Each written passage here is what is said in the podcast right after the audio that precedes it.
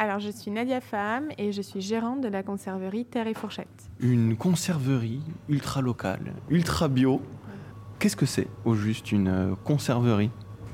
Alors, une conserverie, c'est un savoir-faire euh, assez ancien qui consiste à mettre en bocaux des ingrédients, donc tout type d'ingrédients, et euh, les chauffer à haute température. Et ça permet de garder le, le produit euh, indéfiniment. Une conserve, ça ne se périme pas. Et euh, avant, ça se faisait avec du verre. Ça a été inventé par un confiseur qui cherchait à, garder ses confiseries. Et aujourd'hui, on les connaît plus sous le format métal, mais nous, on essaye de réintroduire les, conserves à l'ancienne.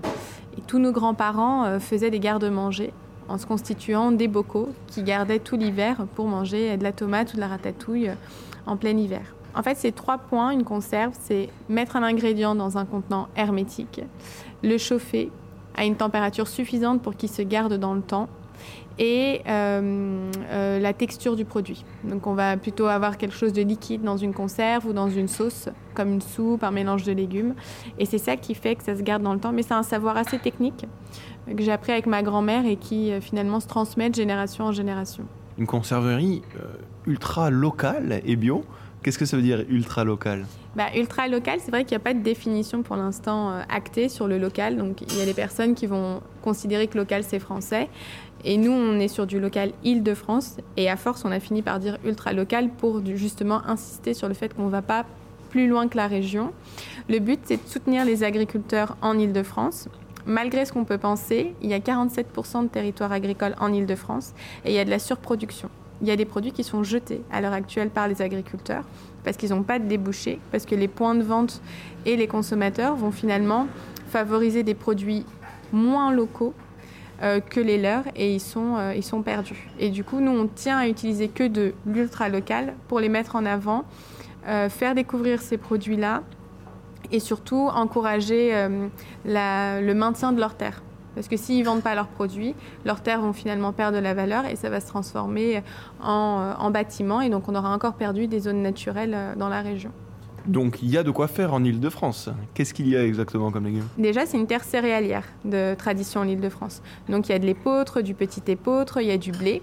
On peut trouver tout type de farine. Il y a aussi du colza, du tournesol. Donc on a des huiles en Ile-de-France. On est très riche en miel, très riche en fromage aussi, avec des fromages de chèvre ou le fromage de Meaux par exemple. Et après, en produits maraîchers, on a de tout. On a des tomates, des aubergines, des oignons, des courgettes et euh, plein, plein d'autres produits. On a beaucoup d'aromates aussi, basilic, thym, euh, laurier, on va trouver. On est un peu moins riche en fruits, même si on en fait.